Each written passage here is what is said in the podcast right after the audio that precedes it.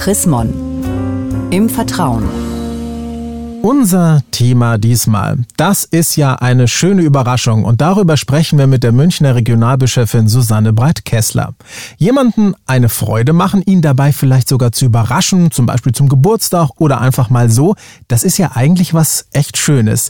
Es kann aber auch ganz mächtig daneben gehen. Frau Breit-Kessler, Wann und wie denn vielleicht zum Beispiel? Ja, wenn man beispielsweise findet, die Wände in der eigenen Wohnung könnten etwas mehr Farbe vertragen, streicht sie dann vielleicht himmelblau oder dunkelrosa und der Partner, die Partnerin finden das dann nicht ganz so entzückend, weil sie nicht in den Entscheidungsprozess einbezogen wurden. Ja, heißt denn das jetzt, dass Überraschungen aus dem Repertoire des fröhlich-freundlichen Miteinanders einfach besser zu streichen wären? Nein, gar nicht.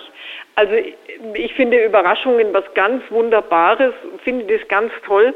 Man sollte nur überlegen, welche Dimension sie annehmen und in die eigenen Planungen immer auch den Sinn für den anderen mit einbeziehen. Man muss ihn nicht fragen, aber man muss überlegen, wie ist der andere, den ich jetzt überraschen will, würde ihn das wirklich freuen. Jetzt bin ich so ein wirklich echt kreativer Überrascher.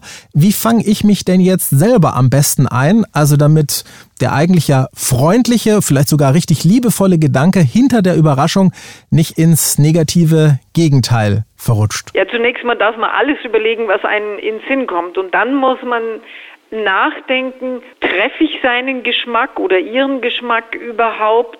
Ist es wirklich eine Freude oder ist es nur die pure Selbstdarstellung? Also man braucht ein bisschen Kritik der eigenen Person gegenüber, wenn man dann von der Planung in die tatkräftige Phase übergeht. Jetzt drehen wir mal den Spieß um. Nehmen wir mal an, ich kann mit Überraschungen so überhaupt gar nichts anfangen, weil ich eben immer alles lieber fest im Griff habe.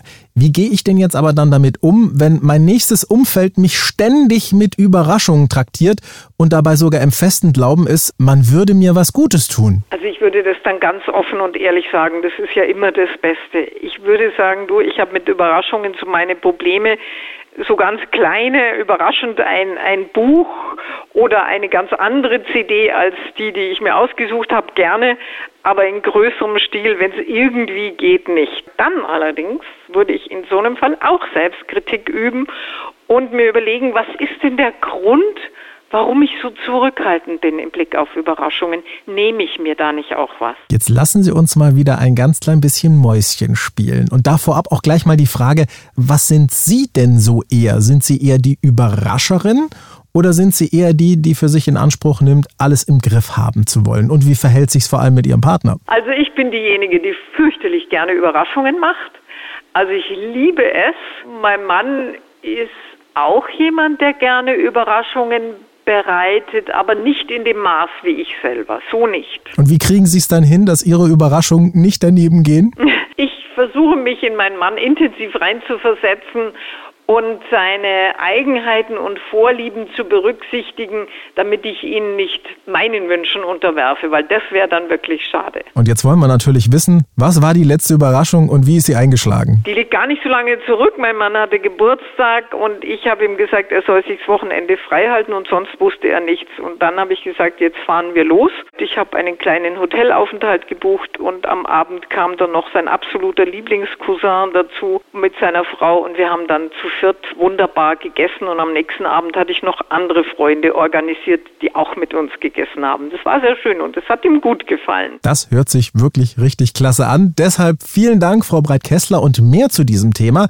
Das ist ja eine schöne Überraschung von und mit der Münchner Regionalbischöfin Susanne Breit-Kessler. Gibt es auch zum Nachlesen, nämlich in der neuesten Ausgabe des Magazins Chrismon. Ein Blick in das aktuelle Heft lohnt sich allemal. Sie haben darüber hinaus noch Fragen, Anregungen, dann freuen wir uns auch über eine E-Mail schreiben Sie an leserbriefe at chrismon.de. Ich sage derweil Dankeschön fürs Zuhören. Bis zum nächsten Mal.